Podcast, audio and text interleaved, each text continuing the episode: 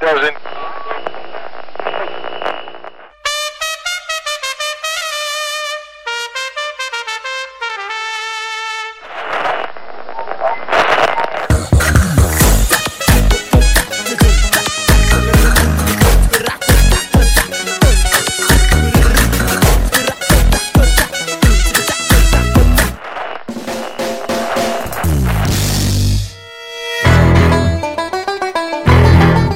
Arquibancada Móvel, o podcast que te faz viajar pelos estádios históricos do futebol mundial. Olá, olá, amigos e amigas. Estamos de volta para mais um episódio do Arquibancada Móvel. Sejam bem-vindos. Eu sou Diego Lima e apresento este podcast que te faz embarcar numa viagem pelos estádios históricos do mundo. E eu vou começar dando os meus cumprimentos. Olá, Antônio Medeiros. Boa noite, Diegão.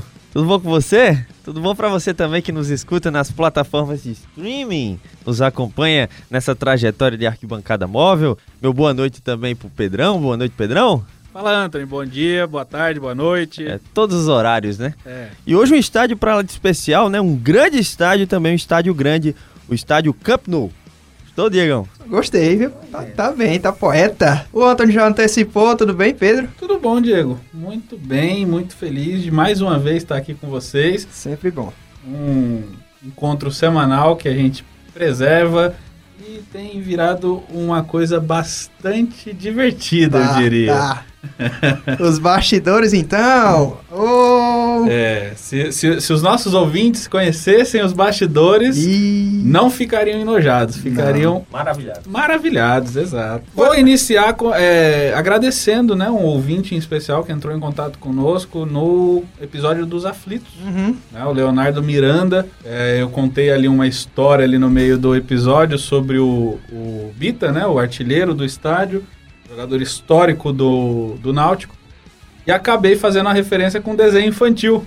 Minha sobrinha gosta muito lá do Mundo Bita. E o Leonardo gentilmente entrou em contato conosco pelo Twitter e complementou a informação. De fato, o desenho é inspirado no artilheiro, né? O, o Bita é uma, uma inspiração, uma criação de um brasileiro e por acaso esse brasileiro tem na família um pai que é muito torcedor do Náutico e que era fã do Bita.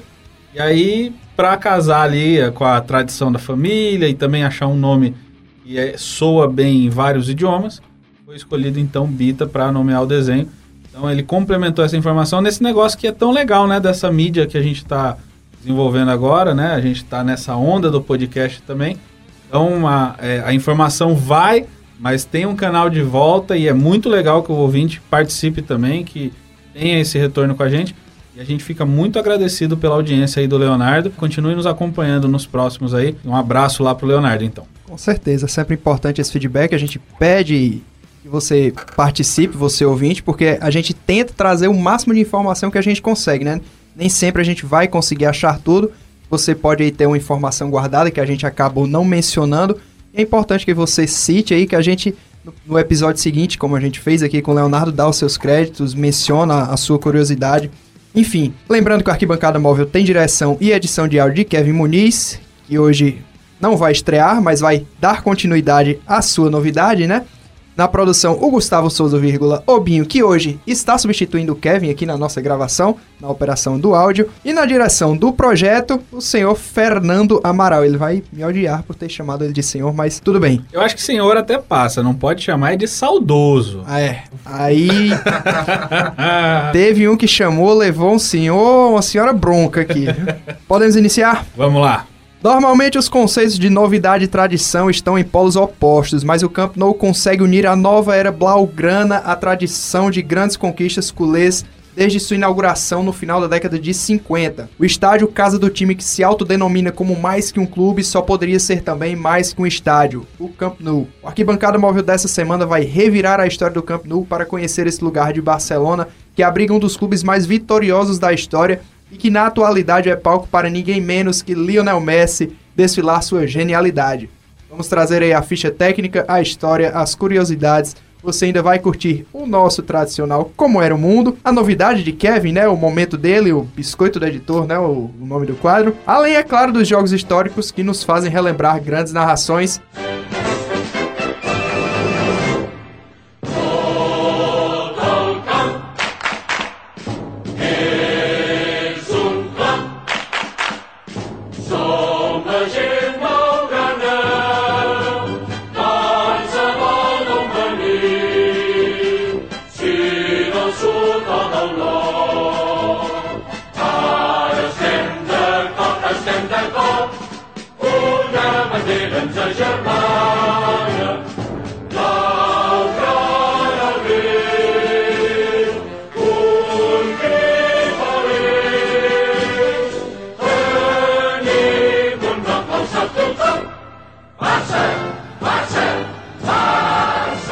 Iniciando, como sempre, pela ficha técnica, Pedro Brandão, por favor. Opa, comigo mesmo, vamos lá. O nome oficial do estádio, vamos começar por isso hoje, é Camp Nou. Aham. É, só que até 2001 chamava, vou dar uma exageradinha aqui no meu catalão, né? É, Estádio del Futebol Clube Barcelona. Mas aí depois teve a mudança e eles adotaram o Camp Nou mesmo. Tá certo o catalão? Você gostou? Catalão, não sou muito entendido, não. Espanhol até que ainda arranha. Catalão. Foi, foi- conseguiu, né? Ah, dá, tá, Tá bom, tá, tá bom. captável. A inauguração, 24 de setembro de 57. Então, recentemente aí completou 62 62. anos, é isso? 62 anos. Capacidade 99.354 lugares. É o maior estádio de futebol da Europa. Está localizado na Avenida Aristides Maiol, no número 12, no distrito de Les Cortes, em Barcelona. O proprietário, Barcelona Futebol Clube. A partida inaugural, Barcelona 4 a 2 numa seleção da Varsóvia. O primeiro gol, Eulorio Martínez, que era um paraguaio. A curiosidade dessa partida inaugural é que um dos gols do Barcelona foi anotado por quem? O senhor Evaristo de Macedo. Jogador brasileiro, um dos primeiros que, né, que fizeram esse, essa, essa travessia do Atlântico, digamos assim. O recorde de público, 120 mil pessoas na partida Barcelona 1 a 0 na Juventus, válida pelas quartas de final da Champions League de 86, é, em que o Barcelona seria vice-campeão frente ao Steaua Bucareste, que a gente vai falar dessa partida ainda, eu acho. Dia 5 de março. As competições que já foram sediadas ali no Camp Nou. Eurocopa de 64, Copa do Mundo de 82, finais de Champions League de 89 e 99, além, claro, do Campeonato Espanhol, torneio Juan Gamper, enfim, várias outras competições aí. O arquiteto é o francês Mitjans. As reformas. É, teve a colocação do placar eletrônico em 76, a criação das salas VIPs e as salas de imprensa em 81, a ampliação do estádio em 22 mil lugares é, em 82 para a Copa do Mundo, a inauguração do Museu do Barcelona em 84, colocação de cadeiras nas áreas sem assento, é, fazendo o estádio diminuir a sua capacidade para 99 mil lugares. Eu acho que a ficha técnica foi isso. Foi isso? Foi isso. Bem, como virou praxe agora, né? Desde o, do episódio da semana passada, chegamos agora ao Minuto do Editor, onde o, o Kevin vai fazer a sua seleção de, de algum momento, alguma música marcante do ano de inauguração do estádio para trazer aqui pra gente. Então, por favor, Kevin, nos surpreenda. Only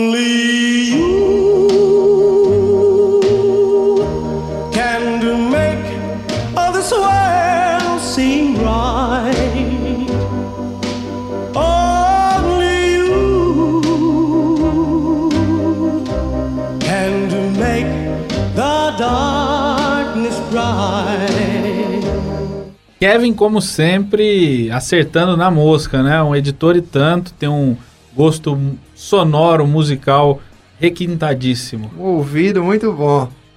Passando agora, né, com essa trilha sonora aí, já, já voltamos pro, pro ano de, de 57. E pra voltar de fato no tempo, vamos a ele. Como era o mundo? Por favor, Anthony. Valeu, Diegão. Esse é meu momento, né? Um momento que eu dou uma bailada nos historiadores. Mandar um abraço para todos os historiadores que nesse momento estão com ódio da minha cara.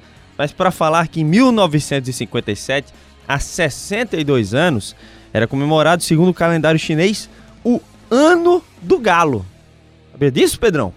Ano do Galo. Eu fui em 2017, cara, no Ano Novo Chinês, no bairro da Liberdade. E era o Ano do Galo naquele ano. É um ciclo, né? Exatamente, um ciclo.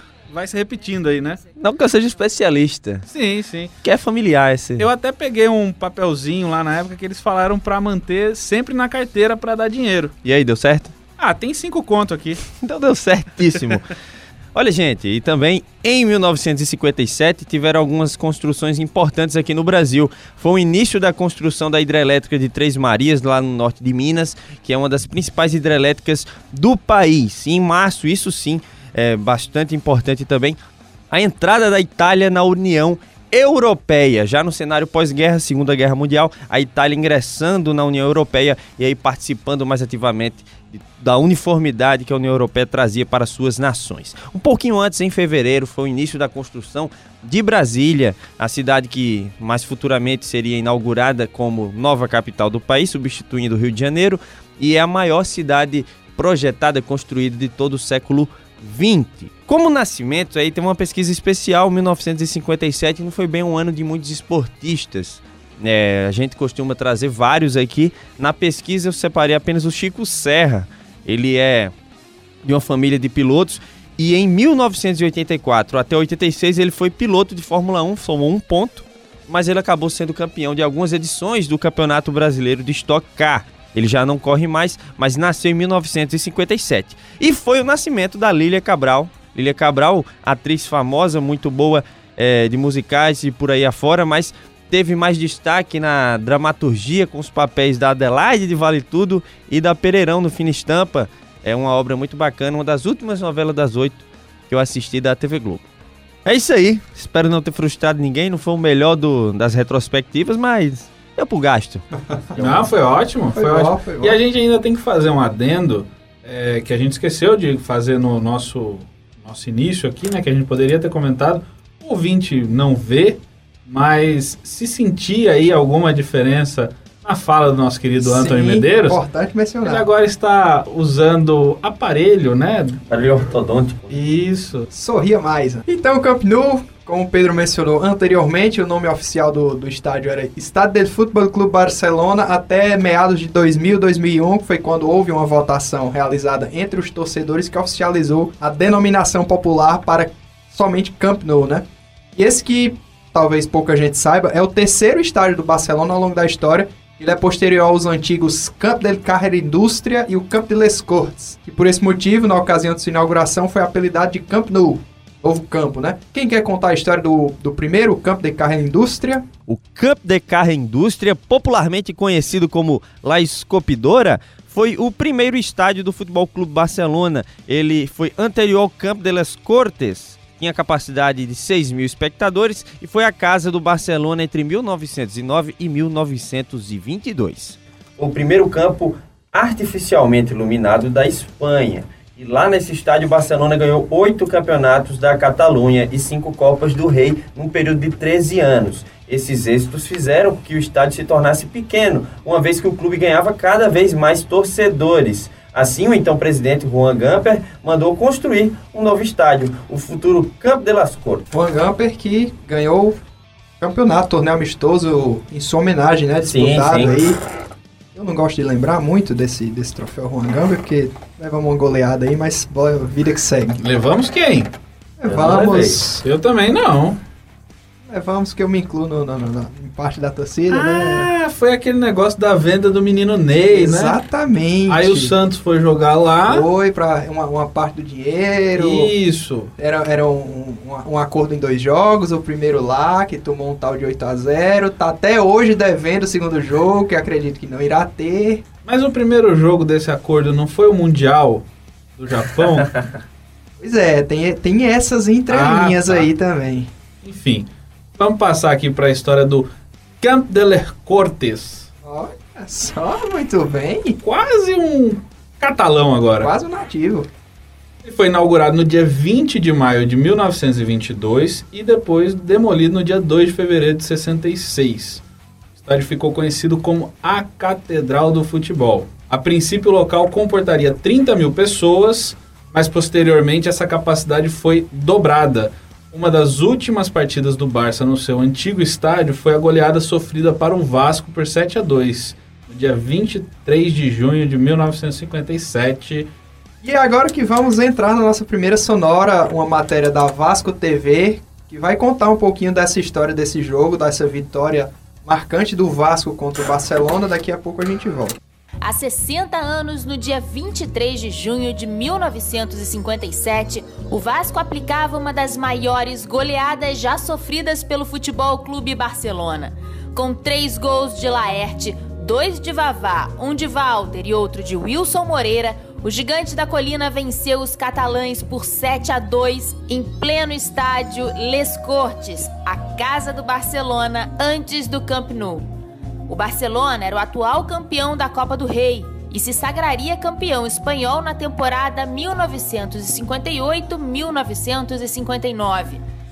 Um dos principais motivos para o Barcelona construir um novo estádio, o Camp Nou, foi justamente sua época de sucesso ali na, na década de 60 e de 70, que entre os principais nomes do clube era o grande ídolo da história do Barcelona, o Ladislau Kubala, um dos grandes jogadores da história do clube, fez muito e ajudou para que o, o, clube tivesse todo esse engrandecimento, ganhou muita torcida durante aquela década e a diretoria e a diretoria viu que seria necessário construir um estádio com capacidade maior. E é aí que a gente chega no Camp Nou. O Pedro mencionou, inaugurado no dia 24 de setembro de 57, no amistoso entre o, o entre o Barcelona e um catado lá do, do da, da cidade de Varsóvia, com vitória catalã por 4 a 2 o primeiro gol do Barcelona, anotado pelo Eulogio Martínez. O campo ao longo dos anos passou aí por algumas reformas e em 81 foi ampliado para 150 mil lugares, visando a Copa de 82. Em 98, para obedecer às normas da UEFA, o Barça substituiu as áreas onde os torcedores ficavam de pé por assentos, diminuindo a sua capacidade para a atual e exata de 99.354 lugares. É o quinto maior estádio de clubes do mundo e o maior da Europa. Com o passar dos anos, o estádio se tornou aí ponto turístico da cidade. Em 2010, mais de 1 milhão e 300 mil pessoas o visitaram fora dos dias de jogos da equipe catalã. Eu tive a oportunidade de ser um desses visitantes. Realmente muito bacana esse estádio. Diego, esse é o primeiro estádio que que a gente tá falando que você de fato visitou. Não, então a gente pode fazer até no improviso aqui, ouvir você, Diego, sua experiência, como é que foi lá. Tá quase para fazer aqui uma, uma roda de entrevistas. Por favor, tire suas dúvidas. Não, Diego, é porque assim, ó, o estádio, o Camp Nou tem capacidade para 99 mil pessoas e a gente toma como base os estádios aqui perto da gente. O Frasqueirão tem a capacidade de, de 15 mil pessoas, né? Dizem que cabe mais gente, mas naquelas condições que a gente acabou vendo em ABC e Palmeiras. O Arena das Dunas, quando teve mais gente, botou 40 mil pessoas. O Camp Nou com 99 mil pessoas. Ele, visualmente, para quem tá lá, é uma coisa grande assim que surpreende. É, é imponente mesmo? Cara, é grande, viu? E lá dentro, você estando lá nas arquibancadas assim, é um negócio descomunal. Eu acho que para quem tá lá em cima, no último anel de, de, de cadeiras, talvez seja até difícil para enxergar as condições do campo. Eu, eu e meu irmão, que a gente fez a viagem lá para Barcelona, a gente fez o tour lá pelo, pelo Camp Nou, a gente chegou a, a visitar também as cabines de transmissões da, da, das equipes de, de TV e de rádio. Vou te dizer que a daqui da Arena é muito melhor, viu? Diego, não foi só você que disse isso, viu? Essa observação também foi feita pela Marília Rocha. Ela é assessora de comunicação lá da Assembleia Legislativa e há pouco tempo, as coisas de um mês, dois meses, ela teve na Espanha, lá no Camp Nou, e falou exatamente isso que, que as cabines de, de, de, imprensa, né, quando eles fazem o tour, eles podem conhecer as cabines de imprensa. E as do Camp Nou devem muito às, às da Arena das Dunas, que é a estrutura que se encontra aqui, que se fornece para o profissional de imprensa aqui, é muito melhor do que a se tem naquele país de primeiro mundo no estádio do Barcelona. Primeiro Isso. que eu não sei se o pessoal da organização fez de sacanagem, porque é, de fato é, é um estádio antigo, não, não, não foi reformado muito recentemente. Mas eles colocaram a gente para subir lá uns sete lances de escada. Não sei se tem elevador para equipe de transmissão, acredito que tenha.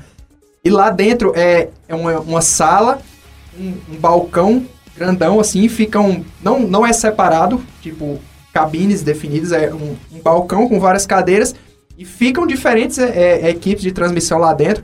E é uma, uma sala fechada e na frente fica um vidro com um, uns ferros segurando que dificulta muito a, a, a visão e eu acredito que para narradores e comentaristas ali, para reconhecer jogador por número da camisa, eu acho que não dá para ver não. Tem que reconhecer pelo trejeito do jogador. Na própria cabine tem uma televisão, nas arquibancadas tem televisão transmitindo o, jogo que está acontecendo lá no campo, porque é, é é grande e é longe, assim, de fato, o estádio, as arquibancadas do campo. Você falou aí da, da questão da, da- da- do último anel. Eu falo porque, assim, o primeiro estádio em que eu estive na vida foi o Morumbi. E no, no anel superior. Né? Na, na, na- na ida a gente foi, nessa vez a gente foi no, no anel superior.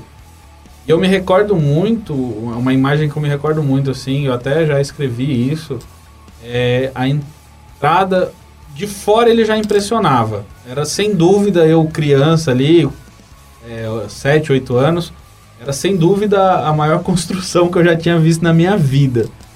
Mas eu me lembro muito daquela imagem da entrada do, do, do portão ali, né? Da, daquela saída na, no meio da arquibancada. É, o tamanho que aquilo se estendeu na minha frente, assim, sabe? Eu não sei se é porque eu era muito pequeno que a gente tem essa dimensão, né? Quando a gente é menor, a gente acaba achando que as coisas são maiores. Mas aquilo se estendeu na minha frente de uma tal maneira, aquele tapete verde, e a, e a minha vista foi buscando, buscando, buscando até a bandeirinha de escanteio do outro lado. Como é que foi, assim?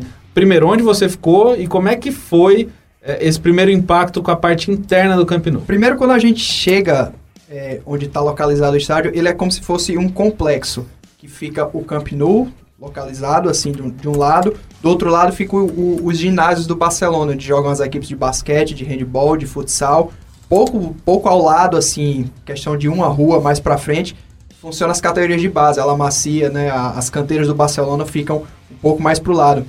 É, a gente, quando foi assistir o jogo, a gente assistiu o empate do Barcelona por 2 a 2 contra o Valência, no Campeonato Espanhol da temporada passada. A gente ficou atrás de um dos gols. É, para quem, pra quem vê aquela, aquela pintura nas cadeiras do Mesquem Clube, a gente ficou atrás do gol à direita daquela nomenclatura. De frente, atrás do outro gol é onde ficam a- a- as organizadas, os ultras do Barcelona, né? O pessoal mais radical. Mas eu acho que impressionou mais durante o tour. Que quando a gente faz o tour, eles formam um caminho pra gente. A gente passa pelo, pelo vestiário da, da equipe visitante e vem pelo túnel de acesso até o gramado. Quando você tá subindo as escadas, assim, que você dá de frente com aquela arquibancada lá, Messi com o clube, impressiona. É, é descomunal, assim, o, o tamanho daquele estádio. E tem um projeto para o, o aumento da capacidade, né? Para ser reformado, para ser o No Camp Nou, que vai aumentar, pretende aumentar a capacidade do estádio para 105 mil pessoas. Dentro lá do, do Museu do Barcelona tem o, o projeto, uma maquete gigantesca, assim, do, do, do projeto do novo estádio. E é grande. Vou falar que é algo absurdo de, de, de questão de tamanho. E no complexo do Camp Nou tem um, um detalhe importante, né? Além do, do- dos campos de treinamento, que é o centro de treinamento dos jovens, e do próprio estádio Camp Nou, tem o mini estade, que em catalão significa mini estádio, né? Fácil tradução aí, mas que tem capacidade para 15 mil pessoas. Uma capacidade que se assemelha e supera a de muitos clubes profissionais do Brasil. Esse é o palco dos jogos do Barça B, que disputa divisões inferiores do futebol espanhol. Mostra um pouco do carinho, do cuidado que o Barcelona tem com suas canteiras, que é praticamente a marca registrada do clube catalão por onde vai pelo mundo afora. E virou chamativo, né? O, o sucesso da- das categorias de base do Barcelona tá atraindo muita gente. O pessoal quer realmente conhecer como é que funciona, porque virou quase uma religião ali na, na, na cidade as canteiras do Barcelona. né? Como é que é ver Messi jogar? É diferente vê-lo ao vivo, assim? Cara, é difícil analisar tendo assistido apenas uma partida, mas de fato ele não corre. Ele não precisa correr. É, são assim piques muito precisos. É, é o tipo de jogador que sabe a hora que tem que fazer, sabe exatamente o que tem que fazer. É, o movimento basicamente dele dentro de campo é paralelo à linha da grande área. Ele só fica naquele movimento quando a bola chega. Pelo menos nesse jogo, iam quatro em cima dele. Nessa partida, o Coutinho tava muito mal, o Soares muito mal. Teve, teve torcedor na arquibancada pedindo pra não tocar mais a bola pro Coutinho, porque não aguentava mais ele errando. Coutinho mal? ele errando as jogadas na, na, na ponta esquerda. Impressiona também o quão bem treinado é a equipe. O, quão, o quanto que essa característica de já ter um, um estilo de jogo, um sistema de jogo definido, impressiona dentro, é, você vendo ao vivo. Houve momentos assim que o Barcelona jogava tão compacto de uma maneira que ele ficava definido ali entre a, a meia-lua da grande área do adversário e a meia-lua do meio-campo do campo de ataque. ficavam o- os 22 jogadores, os 20 de linha no caso, né? É, dentro desse, dessa espécie de quadrado e trocando a bola lá como se fosse a coisa mais natural do mundo. Impressiona o quão bem treinado é aquela Tá aí, você ouviu uma tarde no Camp Nou com o Diego Lima e agora continuaremos com Arquibancada Móvel. E os, e os caras sabem, sabem fazer marketing, viu? Porque no, quando você termina o tour, eles colocam no, num caminho pra você terminar passando por dentro da loja do clube. e é algo descomunal também, assim, em extensão e de dois andares. Lojinha fraquinha. Fraca. Um medo aí. Podemos prosseguir depois Vamos. dessa roda de entrevistas? Vamos, vamos. Querendo ou não, Barcelona é uma, uma cidade muito política, essa questão de, de nacionalismo muito ferrenho, principalmente com a, a- a região da Catalunha. Então eu vou pedir que, por favor, Anthony, explique-nos um pouco dessa situação, desse, desse relacionamento entre Barcelona, o clube e a Catalunha. Sim, sim. É, o Barcelona, não só o Barcelona, como alguns outros clubes, trazem consigo essa bandeira da, da importância do território catalão e mais do que isso, né, da valorização. É, não, não chega a ser um bairrismo, acho que transcende isso e principalmente o orgulho de ser catalão. O pessoal daquela região tem muito isso. E com o Barcelona isso é maximizado, porque diferentemente de espanhol, do Girona, por exemplo, vamos pegar dois exemplos de, de clubes, o Barcelona conseguiu rivalizar com, com times da, de outras regiões da Espanha, sobretudo o Real Madrid, que estava muito ligado ao domínio do, do general Franco, né? Chamar assim. Pedro até vai falar depois disso, sobre essas questões também. E para a gente ter uma ideia, por exemplo, no, no, no instante, 17 minutos e 14 segundos dos jogos, representa o ano de 1714, que é o grito pela independência da Catalunha. O ano de 1714 representa o final da Guerra da Sucessão Espanhola, que foi iniciada em 1701, quando o rei Carlos II morreu sem deixar herdeiros. O arquiduque Carlos de Habsburgo liderou uma aliança formada por Inglaterra e Holanda contra a França para disputar o trono do rei morto. Aí você me pergunta o que isso tem a ver com a Catalunha, com, com, com Barcelona e tudo mais. Calma. A resistência barcelonista, liderada pelo prefeito Rafael Casanova, caiu em 11 de setembro de 1714 no cerco a Barcelona. Então, desde então, esse dia de 1714 ficou marcado como a data do fim da liberdade da Catalunha, que foi anexada pelas tropas de Filipe V. Isso tem tudo a ver. Dentro de um jogo de futebol está mostrado como o Barcelona está envolvido com questões de orgulho catalão e tudo mais. É um clube muito político. É, volta e meia os jogadores se posicionam mais firmemente.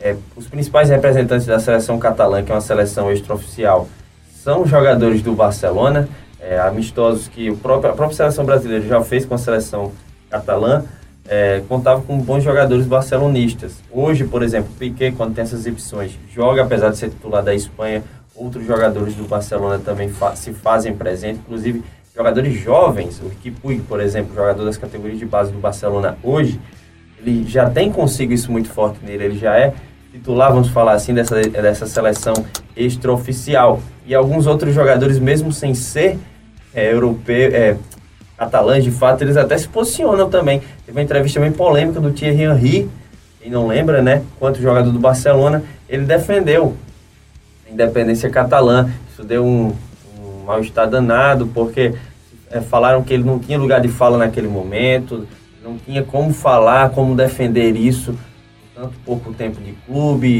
não tinha responsabilidade pelo que falou.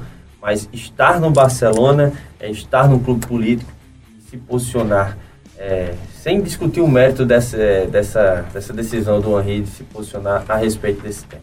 O próprio Guardiola, recentemente, acabou sendo multado pela Federação Ingle- Inglesa, né? Ele, durante as partidas, costumava usar uma fitinha amarela em, alu- em alusão à independência da Catalunha. A, a Federação Inglesa acaba não permitindo esse tipo de eh, demonstração política, acabou multando o, o técnico por essa demonstração. Mas eh, o futebol espanhol fica muito marcado por ter a relação entre Real Madrid e o ditador Francisco Franco, né, na, na, na Espanha. Ele de fato era torcedor do Real Madrid, mas se a gente for buscar nas entrelinhas, o próprio Barcelona também tem relação com o franquismo. Então, por favor, Pedro, explique-nos. É, o, o, Camp Nou e o Barcelona são símbolos mesmo da Catalunha, mas eh, eu diria que até a página 2, né? É, Anthony trouxe aí o minuto 17 14, que é realmente uma manifestação muito bacana, muito legal da torcida. Eles consideram esse ano o ano em que o, a Catalunha deixou de ser livre, né? E desde então eles vivem anexados a um território que eles não consideram deles, que é a Espanha. né? Eles não se consideram espanhóis, eles se consideram catalães. É uma região é, é, é, que diz respeito a eles, assim como a região da Andaluzia também. É, enfim, a, Espanha não é um, um reino unificado, né? Um reino entre aspas aí unificado. Então, tem toda essa relação, mas o Barcelona, o Camp Nou talvez até mais é símbolo do- da, da Catalunha, porque ele é projetado por um cara, né, o Mitjans, que ele é discípulo de, de Gaudí, né? A- a Barcelona é uma cidade toda projetada, né? Tem a arquitetura muito forte de Gaudí.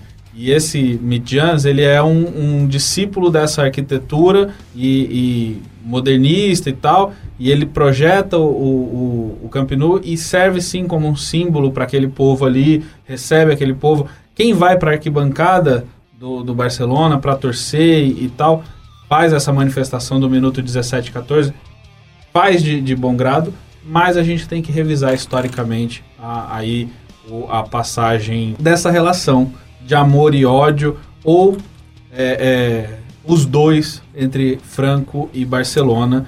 É, primeiro porque o Barcelona nem tão catalão assim ele é. Ele nasce da iniciativa de um cara chamado Hans Camper. Vocês sonoramente acharam que parece com o Juan Gamper, é ele próprio.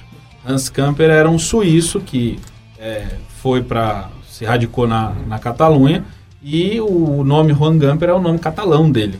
né? E aí ele funda o Barcelona, enfim, para os estrangeiros que estavam na, na Catalunha. E não propriamente como a representatividade da Catalunha. né? Então a identidade é, catalã, né, que vai aí ser criada, é muito mais em oposição ao espanhol, né, ao espanhol, que é o, o time rival do Barcelona na região. Por quê? Porque o rei Afonso XVIII era forte apoiador do espanhol. Então, é, é, é como se assim, a realeza apoia os outros, então nós que não somos da nobreza, somos Barcelona. Mas a gênese do Barcelona é uma gênese até estrangeira. Né? E aí depois você tem, já depois da Guerra Civil, em 37, a ascensão do, do Francisco Franco é, e, com, e o domínio dele político é, faz com que ele incentive algumas situações. Torcedor que era, como o Diego falou, do Real Madrid, mas ele não esquece as outras regiões, até porque ele conhecia muito bem a história daquele país que ele estava. Ele tinha acabado de tomar ali num golpe, então ele é, sabia a necessidade da unificação desse país e uma das dos artifícios usados foi justamente o futebol e ele fortaleceu o Barcelona diretamente, como em algumas transações, talvez aqui salte mais aos olhos e que o Barcelona realmente tomou, digamos assim, um prejuízo, foi de Alfredo de Stefano, né, o torcedor aí que é acostumado a ouvir o nome de, de, de Stefano entre os esquadrões montados pelo Real Madrid no final dos anos 50, início dos anos 60, é, tem de saber que o, o Di Stefano, na verdade, foi comprado pelo Barcelona. O Barcelona foi quem negociou do passe do, do Di Stefano.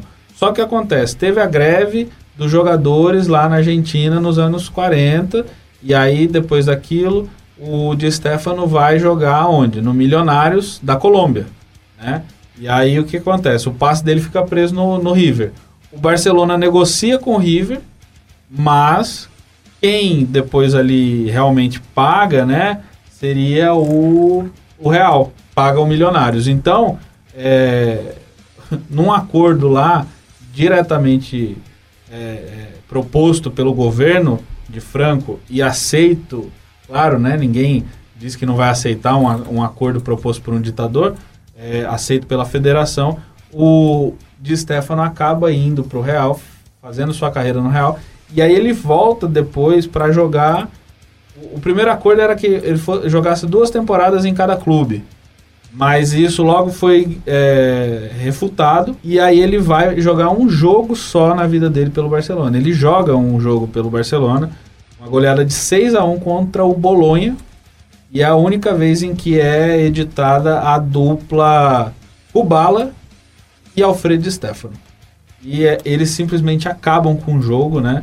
É, fazem 6 a 1 no, no, no Bolonha. Mas antes disso a gente tem outras relações aí do Barcelona, do Camp Nou com a política é, é, espanhola, né? Por exemplo, como o assassinato do presidente do Barcelona, o Joseph Sunyol, foi morto em Madrid, né? Quando viajava para Madrid, aliás, para saudar as tropas republicanas que resistiam às investidas das tropas franquistas. Ele foi sequestrado e morto pela resistência do Franco.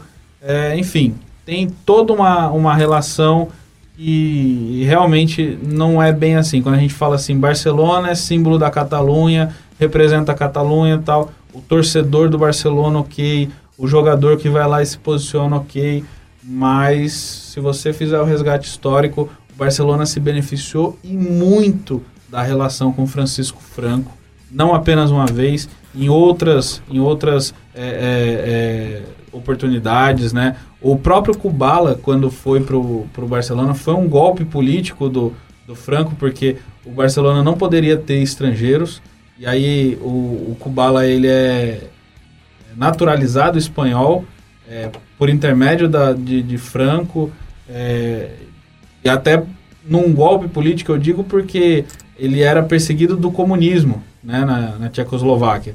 Então, Franco aproveita para fazer tudo de uma vez, né? Atacar o comunismo por uma ponta, fortalecer o futebol do Barcelona na outra. Então, assim, ele era um estrategista é, e, e, jogava politicamente, inclusive com o futebol do Barcelona. Então, a gente precisava fazer esse resgate histórico aqui. Recomendo a leitura do Guia Politicamente Incorreto do Futebol, um livro bastante importante para quem gosta de literatura, futebol, política, enfim, essas questões todas que se misturam. Um livro muito legal que acredito que vocês devam ler. Muito bom, desmascara muitas histórias já pré-afirmadas na, na, na, história da, do futebol. Outro livro muito bom dentro do, da história do Barcelona é o livro da grande área Barça. Eu li e recomendo muito. Tem, e, é, esclarece muito essa questão do franquismo e de, de várias diretorias, presidentes da história do Barcelona. É, o Sandro Rossell, que recentemente foi preso né, na, na, na transação do, do, do Neymar para o Santos, do Santos para o Barcelona. Tem muitas páginas negras dele ali nos bastidores da presidência do Barcelona. Barcelona que não é apenas um coitado na história, né? Se a gente for ler, for atrás, tem muita, tem muita relação dele com o franquismo também. Podemos avançar? Acabamos por aqui, pode, podemos ir para os jogos, né? Vamos. Vamos. Então simbora. Símbolo da renovação arquitetônica de Barcelona, o Camp Nou já foi casa dos mais importantes eventos esportivos do planeta. De Copa do Mundo à Olimpíada, passando por Champions League, Eurocopa, e palco dos espetáculos semanais de Messi e de embates épicos entre La Pulga e Cristiano Ronaldo. Além de ter sido cenário de exibições de gala de Rivaldo, Maradona, Ronaldinho Gaúcho, Romário e tantos talentosos jogadores que vestiram Blaugrana, o Camp Nou teve o privilégio de ter seu gramado transformado em tabuleiro de xadrez por nomes como Rinos Mitchells, Johan Cruyff e Pep Guardiola. Definitivamente o Camp Nou não é qualquer estádio, por isso tivemos muito, eu disse de fato, muito trabalho para escolher os jogos históricos. Então, Vamos iniciar os trabalhos. Semifinal da Copa do Mundo de 1982, 8 de julho daquele ano, 50 mil pessoas estavam presentes lá no Camp Nou para ver a Itália bater a Polônia por 2 a 0 com dois gols do Paulo Rossi. A gente vai conferir aí o segundo gol dele naquela partida na voz de Galvão Bueno, ali começando a sua trajetória como narrador da Globo. Daqui a pouco a gente volta. Jogando pelo meio, Matsik. Palas. Deu duro em cima dele, tomou Cabrini. O Palas entrou na maldade por trás em cima do Cabrini. Levou vantagem a Itália que partiu no contra-ataque. Bruno Conte. Olha a chance no segundo gol. A Paulo Rossi vai fazer. Gol!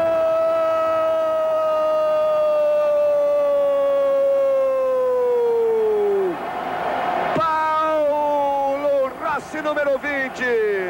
Artilheiro da Copa. O segundo de Paulo Rossi no jogo. O quinto de Paulo Rossi na Copa do Mundo. 10 minutos de desespero para o time polonês. Tem que tentar dois gols para levar o jogo a uma prorrogação. Vamos escalar? Vamos. Pronto, vou chamar a Polônia. Polônia de Milinarczyk no gol. Vai dar trabalho aqui, viu? Zilba, Kupcevic, Janas e Matsik na linha de defesa. Smuda, Majevisk, Smolarek e Bunkol no meio. O ataque de Siolek e Gregor Slato. O técnico, o Antoni Pitniczek. Aí, Polônia escalada sem o Boniek, uma das principais estrelas desse esquadrão polonês. Quem vai de campeã Itália.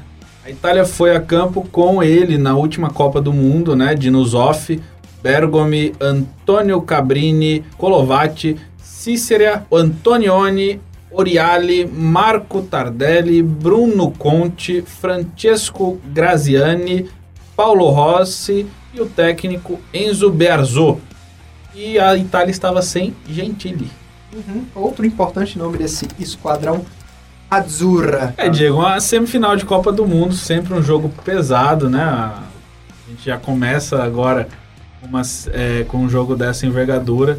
A Itália, que tinha vencido o Brasil né, na, na segunda fase, é, conseguiu aquela virada histórica, né? O, o Paulo Rossi marcando três gols. É, então, assim, no caminho para o seu tricampeonato mundial, então, a seleção que tem um, uma certa história, e contra uma Polônia que também era forte. Essa Polônia tinha batido o Brasil no, na, na Copa de 78. 78, 4, por né? aí. E, e, aí tem ainda um resquício da, dessa geração. Tinha uma, um, um, lato ainda jogando bola. Enfim, e perdeu por 2 a 0 porque a Itália. E aí tem um mito, né? Que é aquele negócio, todo mundo fala, ah, porque a, a seleção de, 70, de, de 82 brasileira era a melhor seleção que o Brasil já produziu. Perdeu por um, um apagão, né? Numa tarde muito inspirada. Não, a, a seleção da, da, da Itália era muito boa. Né? Tanto é que bateu campeã e naquela tarde no, no, no jogou muita bola também. Ó, gente, apesar de ser semifinal de Copa, né? Não foi um jogo que mobilizou muita gente, não. Isso é até uma coisa meio difícil de se comparar com os dias de hoje, né? Apenas 50 mil torcedores estiveram lá no Camp Nou para acompanhar Itália e Polônia nessa semifinal. Semifinal vencida pela Itália no, na sequência dos gols do Paulo Rossi, que fez seus gols, virou artilheiro da Copa do Mundo. Não era o melhor jogador dessa Itália, mas acabou sendo o destaque com gols em momentos decisivos. Se a gente for comparar com outras competições, outras Copas do Mundo, por exemplo, aqui no Brasil, é, imaginar uma semifinal de Copa do Mundo sem contar com a seleção brasileira, mas com metade do estádio apenas ocupado, é uma realidade bem diferente do que a gente viu em 82, quando apenas 50 mil torcedores estiveram presentes para Itália e Polônia, público bem aquém da capacidade do estádio do que ele poderia oferecer, principalmente por se tratar de uma semifinal de Copa do Mundo. Paulo Rossi, que resolveu entrar em campo a partir do jogo contra o Brasil, acabou ainda como artilheiro com seis gols e melhor jogador da Copa de 82. Polônia e Itália que estavam no mesmo grupo na primeira fase e foi um 0 a 0 a partida. A Polônia passou em primeiro daquele grupo com cinco pontos, a Itália com três empates terminou com três, junto de Camarões e Peru. Na segunda fase, tem um fatídico jogo, né, de Brasil e Itália, que estavam lá no grupo junto com a Argentina. A Itália classifica com quatro pontos, o Brasil com dois volta para casa e a Argentina fica pelo caminho também. A Itália, que seria campeã, batendo a Alemanha Ocidental por 3 a 1 Paulo Rossi, Tardelli e Altobelli fizeram os gols. O Paul Breitner diminuiu para a Alemanha. A Polônia, que seria terceiro lugar dessa Copa do Mundo, batendo a França de Platini por 3 a 2 O Arnaldo César Coelho apitou aquela final e se tornou o primeiro não europeu a apitar uma final de Copa do Mundo. E o Dinozoff, com 40 anos de idade, se tornou o jogador mais velho a ser campeão do mundo. Além desta semifinal, o Camp Nou recebeu mais quatro jogos daquela Copa do Mundo. Um na primeira fase, a vitória da Bélgica sobre a Argentina por 1 a 0 e três jogos da segunda fase, Polônia 3 a 0 na Bélgica, salvo engano, três gols do Boniek, que desfalcou a Polônia nesse jogo contra a Itália. União Soviética 1 a 0 na Bélgica e Polônia 0, União Soviética 0. Champions League, vamos de Champions, final da Champions de 88-89, 24 de maio de 89. Agora sim, 97 mil pessoas lotaram o Camp Nou para ver o Milan de Arrigo Sacchi passar o trator sobre o Steaua Bucareste por 4 a 0 Gullit duas vezes e Van Basten duas vezes. As peças holandesas na mão do italiano Arrigo Sacchi, fazendo funcionar e dando mais um título de Champions para o Milan. E a gente vai conferir aí o primeiro gol do Milan contra o Steaua Bucareste num, num relatozinho da Calcio TV, a TV italiana, e daqui a pouco a gente volta.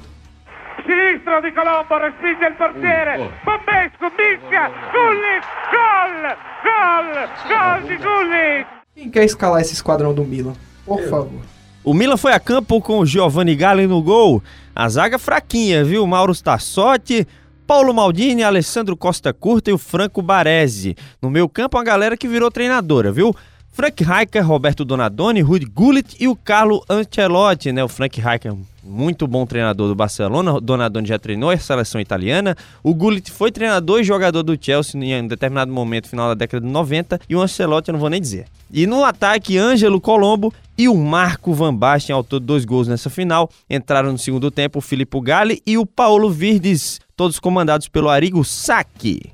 Vocês querem me quebrar aqui pra mais uma pronúncia ou a gente. Com certeza, velho. Você é o das pronúncias, né, cara? Pois vamos no time do Steaua.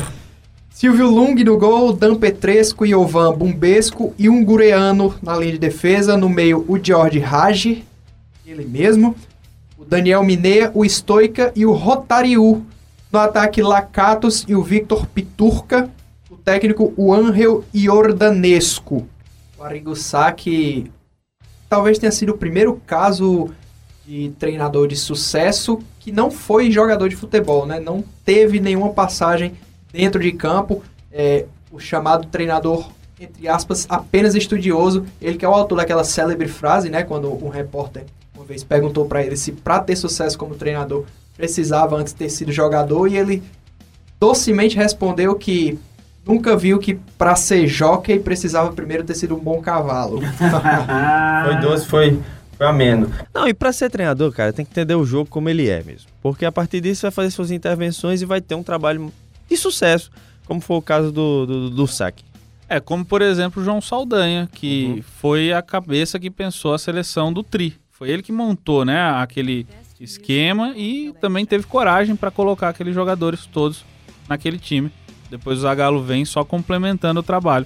Mas quem começa tudo aquilo, quem pensa aquela seleção, o João Saldanha, que era jornalista de formação, tinha jogado aí nas bases do Botafogo, jogava futebol de areia e tal, mas nunca foi atleta profissional mesmo. É, que envolve muita coisa, né? Ser treinador de futebol, você tem que administrar um vestiário cheio de egos, você tem que, que trazer aquela sua ideia de teoria de jogo para dentro de campo. E não adianta você dizer que apenas um modelo de treinador é o correto, o estudioso ou somente o boleirão.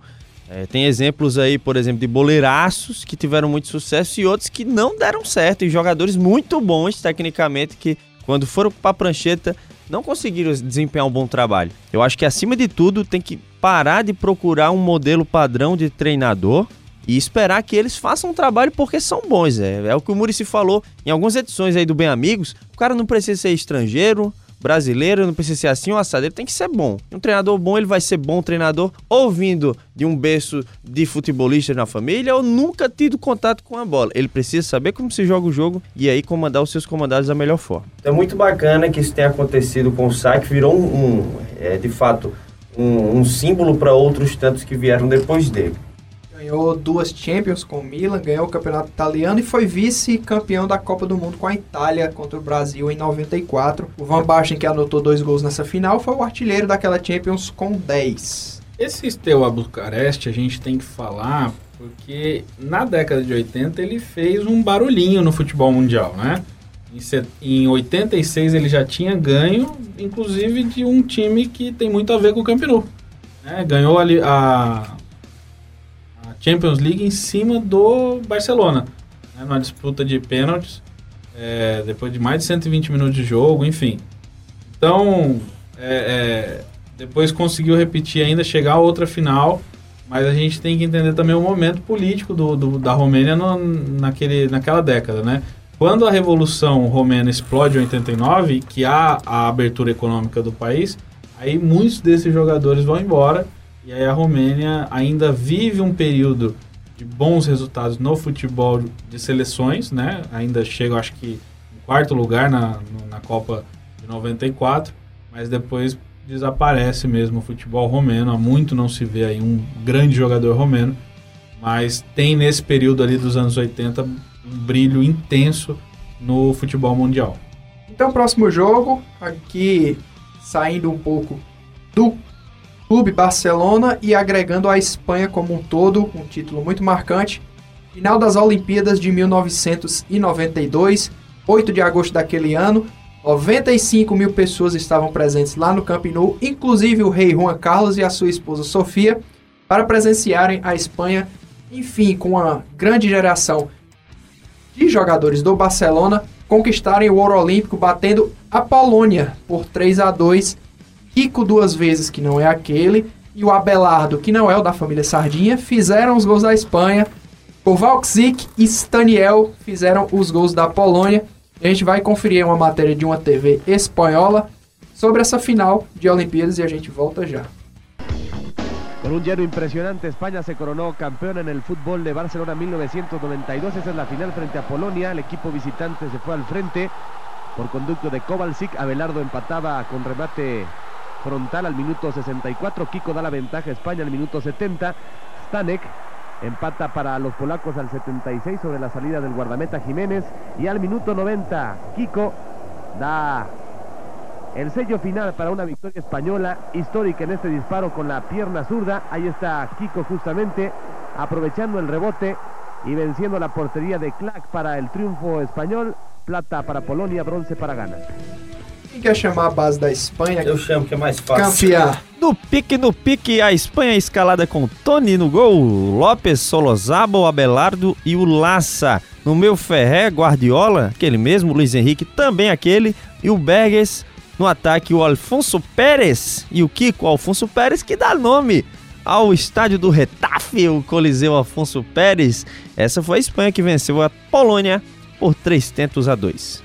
A Polônia com Klak no gol, Lapinski, Waldok, Kozminski e Alocha na linha de defesa, Staniek, Birzeks, Kobylanski e Gessior no meio, Kowalczyk e Uskowiak no ataque, Janusz Joksik, o treinador. É, esse resultado da Espanha, eu acho que tem algumas coisas para ser comentadas. Primeiro, porque a Espanha demorou ainda para conseguir engrenar qualquer coisa de futebol na Copa do Mundo, né? Mas foi um título que teve algum gostinho para a Espanha justamente por isso, porque na Copa do Mundo era muita decepção ao lado de muita expectativa. Esses meninos tinham muita expectativa que no futuro eles fossem os que trouxessem o título de uma Copa do Mundo que não aconteceu no futuro. Então esse título é, de 92 teve toda uma expectativa por se tratar de um início de uma possível seleção espanhola de qualidade que não se confirmou no futuro. Outro ponto é sobre a Polônia, que é uma seleção de muitos títulos de Olimpíadas.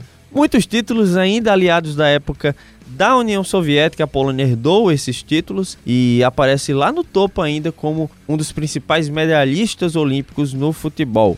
Foi quebrada essa hegemonia em 92, 3 a 2 para a Espanha, título da Espanha, medalha de ouro para La Roja.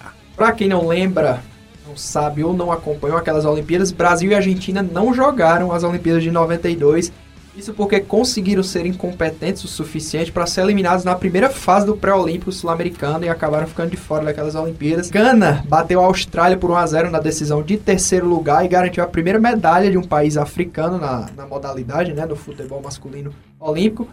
Podemos passar a campanha da Espanha para a gente entender um pouco como foi Vamos, o, vamos. o caminho.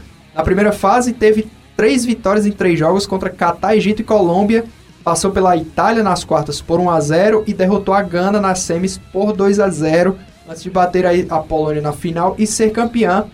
O Juskowiak da Polônia foi o artilheiro com 7 gols. Esses dois gols da Polônia na final foram os dois únicos gols que a Espanha tomou no- no- nas Olimpíadas todas, marcando 14. Um time muito poderoso esse espanhol.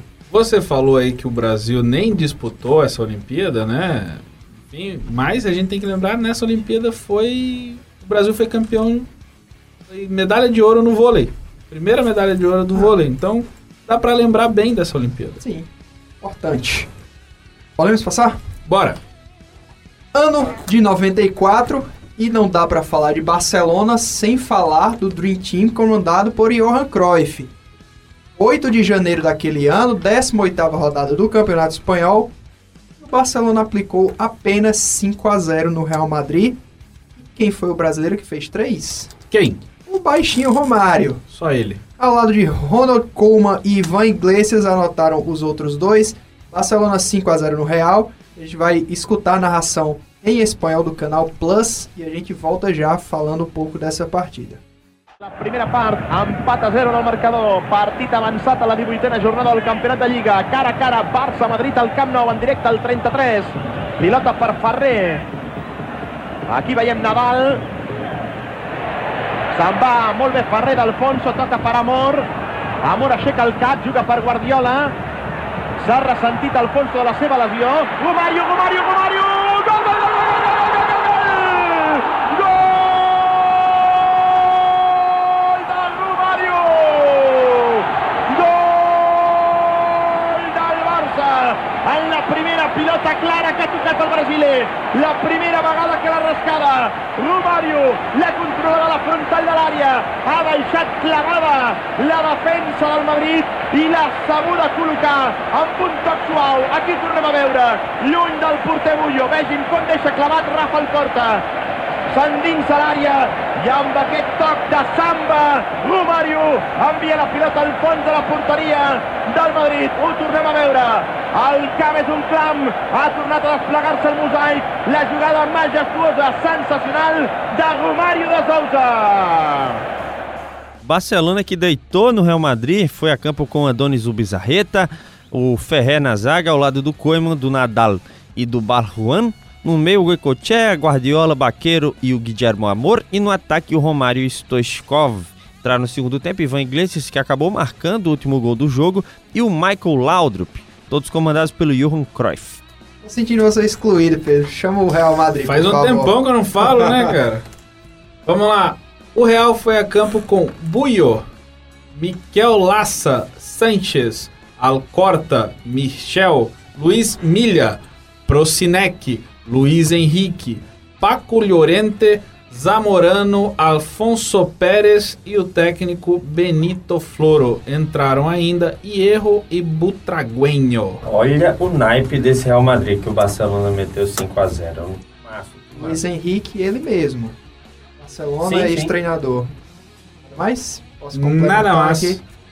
O Barça acabou campeão daquela temporada com 56 pontos. Lembrando que naquele tempo a vitória valia apenas dois pontos, né? Ainda naquela época. O Real terminou em quarto, olha só, com 45 vice-campeão naquele ano. Acabou sendo o Zaragoza. Barça fez 91 gols. E olha só a média do Romário, que foi o artilheiro do campeonato. 30 gols em 33 jogos. Primeiro gol do, do Romário nesse jogo aqui, que foi aquele célebre gol, que ficou muito marcado, que ele dá aquela puxada pra dentro, né? Aquele jogada característica que ele tinha né, e deu um tapinha na saída do goleiro. Não, e nessa trajetória do Romário, eu acho que não só na Europa, né? Toda a sua carreira é um movimento muito padrão do Romário, essa, esse drible de corpo, um jogador que utilizava muito bem esse esse artifício, né, para ludibriar seus marcadores. Talvez essa jogada foi a que ele fez com maior perfeição, né? Um drible de corpo perfeito que ele traz a bola para dentro e acaba se beneficiando da velocidade para mar ma- marcar o gol na saída do goleiro, golaço do Romário, muito bom movimento que marcou toda a sua carreira enquanto atacante. marcante também dessa passagem do Romário pelo Barcelona é quando ele sai, né, ele volta campeão do mundo, chega no Barcelona e tem uma reunião, né, para perguntar por que, que ele ficou dois meses Pediram fora. uma reunião. É, pediram a reunião, né? Pra perguntar por que, que ele ficou dois meses fora. E aí ele respondeu daquele jeito, né, dele. Bem baixinho, né? Faz sotaque, por favor. Não, eu não consigo imitá-lo, eu não sou PH, cara. Aí ele falou que ah, de você eu ganhei na Copa, você nem pra Copa foi. Foi daí pra pior. É. E tem também o gol que ele, que ele promete. O, Cro- o Cruyff fala pra ele que se ele fizesse dois gols na partida, ele estaria liberado pra curtir o Carnaval. o carnaval no Brasil. E aí, aos 20 minutos de jogo, ele faz o segundo, põe a mão na coxa e pede substituição. Aí o Cruyff fala: Não, não vou te substituir agora, não. Ele fala: Rapaz, eu vou perder meu voo, é daqui a uma hora. Genial. Podemos? Vamos. vamos, vamos, vamos. O ano é 99 e é mais uma final de Champions. 90 mil pessoas no Camp Nou no dia 26 de maio daquele ano viram o nascimento, posso dizer assim, do Ferg Time. Manchester United de virada 2 a 1 no Bayern de Munique. Ted Sheringham e Solskjaer fizeram os gols do Manchester, depois que o Mário Basler já tinha aberto o placar para o Bayern. Vamos conferir ambos os gols do Manchester, todos os dois gols marcados já nos acréscimos. Muito marcante é, é, essa virada e a gente volta daqui a pouco comentando um pouco mais do que foi essa final.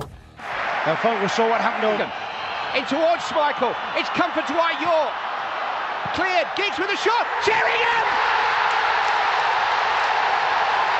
Beckham. Into Sheringham. And Solskjaer has won it! O United foi a campo com o Peter Schmeichel no gol, o norueguês, na zaga Gary Neville, Jansen, e o Irving. No meio, Ryan Giggs, David Beckham, lindo, Nick Butt, que era ruim, Dador e o Blomqvist. E no ataque, Dwight York e o Andy Cole foram substituídos somente pelos autores dos gols, o Ted Sheringham e o Ole Gunnar Solskjaer, o atual treinador do Manchester United, que marcou o gol decisivo que deu o título da Champions League de 1999 ao Manchester United. Fala o Bayern, por favor, Pedro. Vamos tentar no alemão agora. Oliver Kahn, gol. Marcos Babel, Ufur, Thomas Link, Tarná, Jeremies Matthaus, Effenberg, Mário Basler, Karsten Janker, Alexander Zickler. Ah, eu vou fazer de novo, né? O técnico é o Otmar Hitzfeld. E justamente esse gol nos acréscimos colocou o United para enfrentar o Palmeiras. E na final, né? 1 a 0 o jogada no lado oposto, que o Palmeiras estava preparado, jogada no lado esquerdo, todo mundo esperava jogadas no lado direito do David Beckham. E o gol do Roy Keane, que deu o título mundial ao Manchester United, Palmeiras ficou no vice. Exatamente sobre isso que eu ia dizer. É a primeira vez que o Bayern interfere diretamente no futebol brasileiro, né? É, perdeu, deixou o Manchester ir para a final do Mundial contra o Palmeiras, e aí o Manchester fez o que fez contra o Palmeiras. Anos depois, né, perdeu também, deixou um Chelsea despreparado ir para uma final de Mundial, e aí o torcedor corintiano fez uma festa que se fosse o Bayern não teria feito.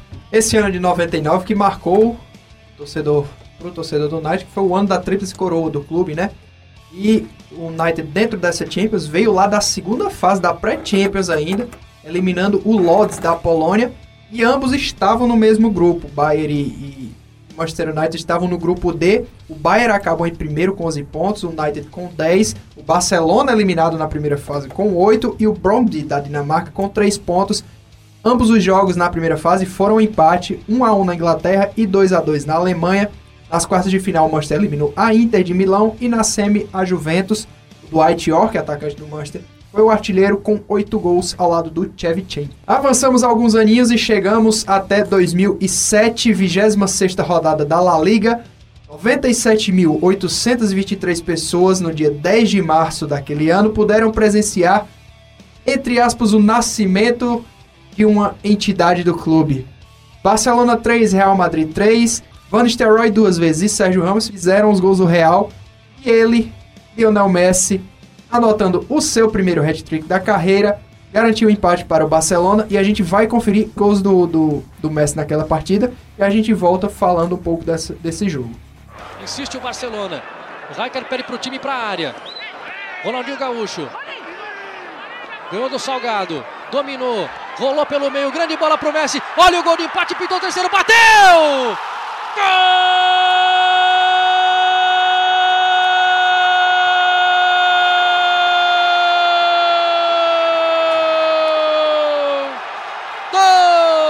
Barcelona, Messi de novo!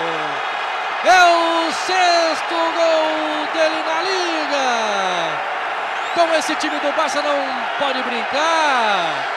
Tava 3 a 2 finalzinho de jogo, foi lá numa tabela incrível, uma jogada pelo meio. Ele chegou e fuzilou o goleiro Cacilhas para empatar o jogo. 3 para o Barcelona, 3 para o Real Madrid. Posso escalar o Barcelona? Barcelona de Valdez no gol, Rafa Marques, Puyol, Churran e Oleguer, que foi expulso. No meio, Xavi, Iniesta, Deco e Ronaldinho. No ataque, Messi Eto'o, o técnico, o Frank Rijkaard, que colocou no, no decorrer do jogo o Belete, o Silvio e o Gu Johnson. Pois é, Diegão, valeu, valeu. Real Madrid foi a campo com Iker Carcilhos no gol, Michel Salgado, o pior melhor jogador do mundo, o Sérgio Ramos, Ivan Elgueiro e Miguel Torres na linha defensiva. No meio, Fernando Gago, o Diarra, Guti e no ataque, Raul, Higuaín, Van Nistelrooy entrou no segundo tempo apenas o Miguel Della Rede no lugar do Guti. 3 a 3 clássico de má fase das duas equipes, mas foi o clássico da aparição do Lionel Messi ainda com a camisa 19. Tinha muita expectativa nele, já tinha marcado alguns gols, mas não era protagonista do Barcelona do Ronaldinho. Assumiu nesse clássico 3 a 3 três gols do Messi, belos gols que foram a anunciação do que o Barcelona teria anos consecutivamente após esses vários títulos de melhor do mundo, uma hegemonia muito bacana desse camisa 10 argentino. Messi que deu início à sua trajetória contra o Real aí nesse jogo e hoje é o maior artilheiro do El Clássico com 27 gols. Naquela temporada de 2007, o Real acabaria sendo campeão do, do espanhol por causa de ter uma vitória a mais, 23 a 22, empatado com o Barcelona em pontos com 76. O Van Nistelrooy foi o artilheiro com 25 gols. Podemos passar? Podemos. Podemos, avançamos mais alguns anos, mas o jogo é o mesmo, o confronto é o mesmo. La Liga de 2010-11, 13 terceira rodada, 29 de novembro de 2010, 98.255 pessoas presenciaram mais um atropelo do Barcelona em cima do Real Madrid, mais um 5 a 0 Xavi, Pedro, Vidia duas vezes e Jeffrey fizeram os gols. A gente vai conferir uma matéria do Sport TV desse, desse atropelo do Barcelona e a gente volta falando um pouco mais da partida. Bueno, ha sido pues, un baño. Es difícil de, de imaginar un, un resultado así. Humillación? Sí. No, para nada. Es la mayor derrota de mi carrera. Nunca había perdido por, por 5 a 0. É, Mourinho, o dia não foi bom para você e nem para o Real Madrid. O início não foi nada promissor e tudo iria piorar aos 10 minutos. Xavi contou com a sorte muita categoria para encobrir Cacilhas depois do lindo passe de Iniesta.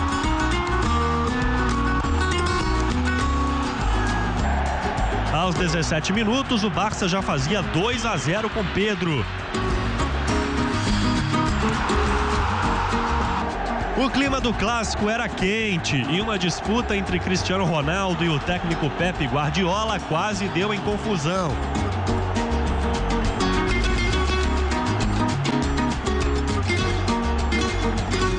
Se no primeiro tempo Messi acertou a trave, na segunda etapa o melhor do mundo resolveu atacar de garçom. Melhor para a Vila, 3 a 0. Bola no pé de Messi no meio-campo. Uma jogada comum, certo? Que nada. Mais um passe e outro gol de Davi Villa. La Messi al gol de Villa. La Messi y Villa marca o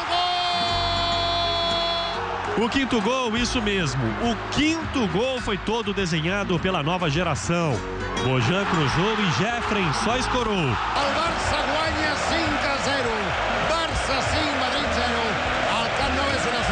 Perdido, o Real apelou.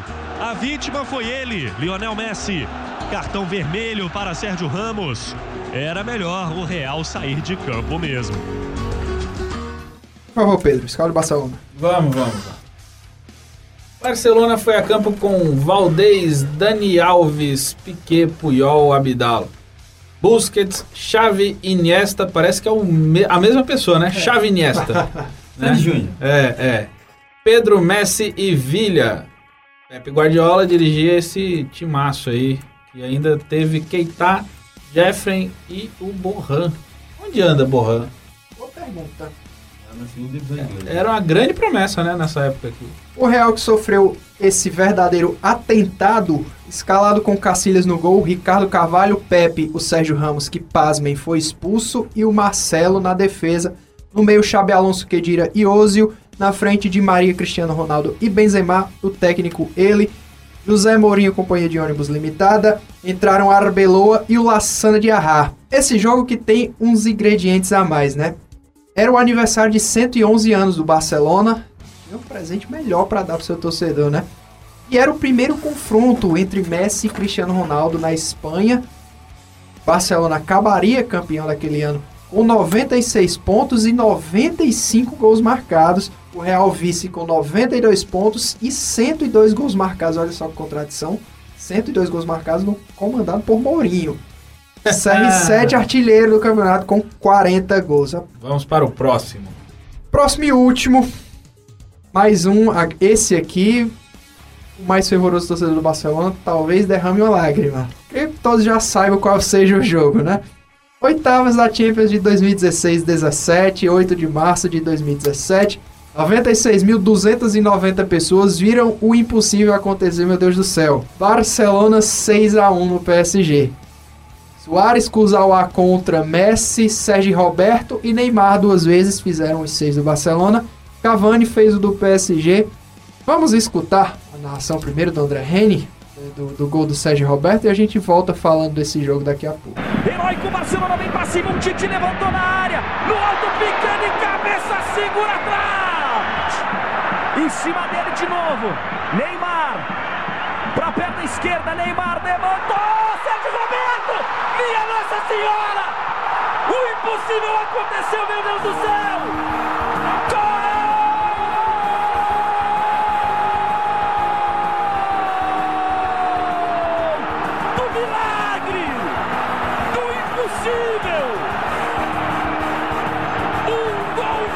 O gol mais improvável da história! O gol mais improvável de todos os tempos! Sérgio Roberto vai terminar! Senhoras e senhores, marquem esse momento na retina de vocês. Registre essa cena. Ela merece.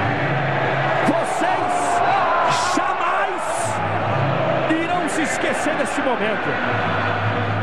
Que coisa de louco! Que coisa de maluco!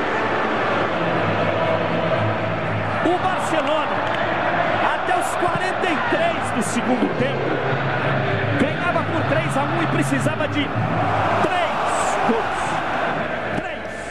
Todo mundo lembra, vamos, vamos falar aqui pra cumprir protocolo, né? Na ida, no dia 14 de fevereiro, o PSG tinha atropelado o Barcelona na França por 4 a 0 Di Maria duas vezes, Draxler e Cavani fizeram os gols da equipe francesa. Barcelona que tomou esse gol e precisou fazer os seis para classificar e fez escalado com quem? Pedro Brandão. Ah, vamos lá, para esse timaço aqui do Barça, né? Ter Stegen no gol, Piquet, Mascherano e um Titi faziam a linha defensiva. No meio, Rafinha, Rakitic, Busquets e Iniesta. É, na frente, Messi, Soares e Neymar, o trio MSN, é, dirigido por Luiz Henrique. Entraram ainda Arda Turan, Sérgio Roberto e o André Gomes. Quer chamar o PSG, Anthony? O PSG foi a campo com um belíssimo Kevin Trapp, ele que é casado com uma brasileira e fala português. Linha defensiva do Meunier, Marquinhos, Thiago Silva e o Kuzawa. Meio campo, cinco jogadores. Lucas na direita, Verratti, Rabiot e o Matuidi ao lado do Draxler. E no ataque, Edinson Cavani, que marcou o gol que praticamente tinha decretado a classificação. Foi o 3 a 1 Teve chances de marcar outros gols. Teve um pênalti muito polêmico em cima dele. E depois o Barcelona fez esses três gols na reta final do jogo. O detalhe aí, Diego e Pedro, é o Lucas, né? O Lucas Moura, ele foi uma opção do Unai Emery para esse jogo. O Di Maria tinha feito um baita primeiro jogo, foi determinante para o 4 a 0 do PSG, foi destacado para o Lucas Moura. Tem explicação, né? O Moura é um jogador de mais velocidade, mostra isso inclusive no Tottenham hoje, um jogador de contra-ataque. E era a expectativa do PSG sair rapidamente nos contra-ataques. Lucas na direita, o Draxler na esquerda, o Lucas não foi bem, errou muitos passes, não contribuiu ofensivamente, comprometia na volta e foi sacado ainda no intervalo para a entrada do Di Maria. Os mais maldosos vão acabar culpando o Thiago Silva, né? Porque ele não jogou a primeira partida porque estava lesionado, o PSG goleou de 4 a 0 ele volta para a partida de volta e acaba sofrendo a goleada e a eliminação. Barcelona que na primeira fase foi o primeiro do grupo C contra o Manchester City, contra o Manchester City, o Borussia Mönchengladbach e o Celtic passou do PSG nas oitavas e acabaria sendo eliminado pela Juventus nas quartas, a Juventus disse pro Real na final. Algo mais a acrescentar? Sim, é que essa partida foi a partida que o Neymar assumir um protagonismo que eu acho que ele teria nesses anos. O Messi estava muito mal, o Messi estava um problema, acho que até de confiança. É, andando em campo, o Barcelona precisava de uma resposta do seu principal jogador e foi o Neymar que assumiu esse protagonismo. E com a cobrança de falta, com a batida do pênalti. Foi pênalti em cima do Soares? Do Soares não, no, no, no outro sim. É, com essa, esse protagonismo que ele poderia ter, ele poderia dividir esse protagonismo numa altura do campeonato agora. Não o fez, foi o PSG, tá esse desastre que a gente está vendo até hoje. E tem que se dizer, foi muito beneficiado pela arbitragem do Barcelona nesse jogo, talvez um dos principais episódios de sua história, precisando de um empurrãozinho da arbitragem para chegar a isso. Eu acho que essa partida ela, ela vai falar muito bem, ela versa muito bem sobre o, o, o, que, o que é Neymar e o que será Neymar na história do futebol. Tecnicamente, decisivo, é, representativo, importantíssimo nesse jogo para construir esse resultado. apesar dos pesares, a arbitragem, enfim, é, a gente talvez não, não tenha que discutir isso, é, não caiba discutir pelo tamanho do feito, mas Neymar liderou ali o Barcelona nesse momento. E aí, no ano seguinte, ele decide a, a transferência dele para o clube que ele goleou por 6 a 1 é, O tamanho da técnica dele é, contrasta com o tamanho da sua falta de inteligência emocional, usando esse termo que está tão na moda aí na última semana no Brasil. É, que é, é, é, impensável. Um clube do tamanho do, do, do, PSG financeiramente falando, mas que tradicionalmente não tem nenhuma representatividade na Europa. Você sai de um, de um Barcelona em que ele fez talvez um dos trios de ataque mais é, representativos da história do futebol, né? o trio MSN, com Messi Soares, é, para ir para um time onde ah, ele seria o, o maior jogador do PSG, sem dúvida, sem dúvida. Mas o PSG não tem condição, é, não tem cancha para ganhar uma competição europeia. Tanto que nem o próprio Neymar acabou não respeitando o PSG na né? entrevista. Acabou dizendo que a partida mais marcante da carreira dele foi justamente essa, quando ele goleou o seu atual clube. Mas isso aí é, é história para outro, outro conteúdo, outro programa. Antes da gente encerrar aqui, é, como a gente mencionou no começo, tivemos que fazer uma, uma seleção muito minuciosa e acabamos deixando de fora alguns jogos, mas vale a pena citar, né? Vamos, Principalmente vamos. O, o, os El Clássicos, os jogos contra o Real Madrid, eu acabei selecionando três aqui. Um no, no dia 21 de outubro de 2000, pela sexta rodada do Campeonato Espanhol, 100 mil pessoas estavam lá no, no, no Camp Nou para ver o Barcelona bater o Real por 2 a 0 com gols do Luiz Henrique e do Simão Sabrosa. O que, é que foi esse jogo? Foi a volta do Figo ao Camp Nou, que foi comprado pelo Real Madrid por 60 milhões de euros. Ele ouviu muito naquele jogo, foi chamado de Judas mercenário até peseteiro, é, em relação, em, fazendo menção ao peso, né, a, a moeda espanhola. É, houve momentos que o, o, Figo mencionou que ele teve que tapar os ouvidos porque ele não estava mais conseguindo aguentar as vaias da torcida do Barcelona. Tem uma foto muito emblemática desse jogo que é uma cabeça de porco jogada dentro do gramado. Se você nunca viu essa foto, procure porque ela é muito emblemática. Outro é o clássico marcante.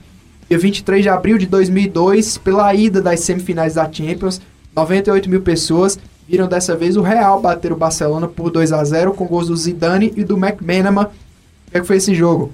A Madrid quebrou um, um tabu de 19 anos sem vencer o Barcelona dentro do Camp Nou acabaria avançando e sendo campeão daquela Champions de 2002, né? E por fim, no dia 21 de abril de 2012, pela 35ª rodada do Espanhol, Barça 1, Real 2, Alex Sanches fez o gol do Barcelona, Kedira e Cristiano Ronaldo marcaram os gols do Real Madrid. E foi a partida que o Cristiano Ronaldo marcou e fez a emblemática comemoração dele, pedindo calma para o Camp Nou, né? Uma temporada que o Real Madrid passou o trator. Foi campeão com 100 pontos e 121 gols marcados, só perdeu duas naquele campeonato 3 a 1 para o Barcelona no primeiro turno e 1 a 0 para o Levante. Além dos El Clássicos, outras competições aconteceram dentro do Camp né? A Euro de 64, como a gente mencionou lá no começo, não recebeu dois jogos, a semifinal, União Soviética 3 a 0 na Dinamarca e a decisão de terceiro lugar, Hungria 3 a 1 na Dinamarca. Essa Euro que a Espanha seria campeã por batendo na final por 2 a 1 a União Soviética, o primeiro título espanhol de Eurocopa. Recebeu também duas finais da Recopa da Europa. Na temporada 71-72, o Rangers da Escócia bateu o Dinamo Moscou por 3 a 2 e em 81-82 o Barcelona bateu o Standard Liège da Bélgica por 2 a 1. Podemos encerrar, podemos dar tchau. Para encerrar, eu vou quebrar o protocolo hoje, uhum. tá? Porque eu acho que é um grande jogador, a gente não falou muito dele, citou superficialmente, mas que tem uma grande partida no Camp Nou, que é o Rivaldo. Uhum. O hat-trick dele contra o Valência em 2001. Faz um golaço de bicicleta, inclusive se a gente encontrar aí uma, uma sonora, é, a gente vai colocar aí também, porque eu acho importante registrar esse momento. O aquecimento dele para a Copa do Mundo de 2002, é, em que ele foi o grande jogador brasileiro, apesar do Ronaldo ter tido protagonismo na, nos gols, mas o Rivaldo, um grande jogador brasileiro que não tem todo o reconhecimento que lhe é devido. Então, para acabar aí é, num clima legal, já vou me despedindo também, né? Falando que muito legal estar tá aqui mais uma vez. É um episódio de muita importância por, pelo tamanho do estádio, pelo que representa o estádio e convidar, né, para que vocês continuem ouvindo, continuem interagindo conosco também, que é muito importante esse feedback. Comecei esse episódio falando, termino falando também dessa, dessa troca com o nosso ouvinte e é isso. É, muito obrigado pela companhia de vocês, senhores. Gosto muito da, da amizade de vocês. Binho que está aqui também emocionadíssimo nesse momento. Louco para ir embora. é, e é isso. Até semana que vem, então. Salvo engano, esse jogo do, do Rivaldo, esse resultado garantiu a classificação do Barcelona para Champions em quarto lugar, aquele espanhol, se não me falha a memória. Rivaldo. Viene el balón de frente, Rivaldo con el pecho, la chilena de Rivaldo. ¡Gol! ¡Madre mía, qué Lo que ha hecho Rivaldo. Barça 3, Valencia 2. El gol de la temporada sin duda alguna. 43 y medio. ¡Qué momento para meter un gol así! Se ha quitado la camiseta. Ha saltado el banquillo al completo. Ha saltado el palco. Esto vale un jugador.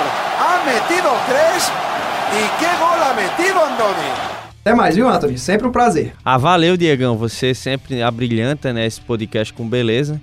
Pena que não é em vídeo, porque com certeza nós estaríamos no topo do Spotify, né? É, agradecer o Pedrão também, o texto maravilhoso. Eu tenho prazer em ler esse seu texto delicioso. Mas nada seria igual se não tivesse a presença de uma pessoa nesse podcast. E não é o Kevin, que edita muito bem, é o Gustavo Souza Binho. Gratidão, namastê. Que episódio maravilhoso. Muito obrigado, meu amigo.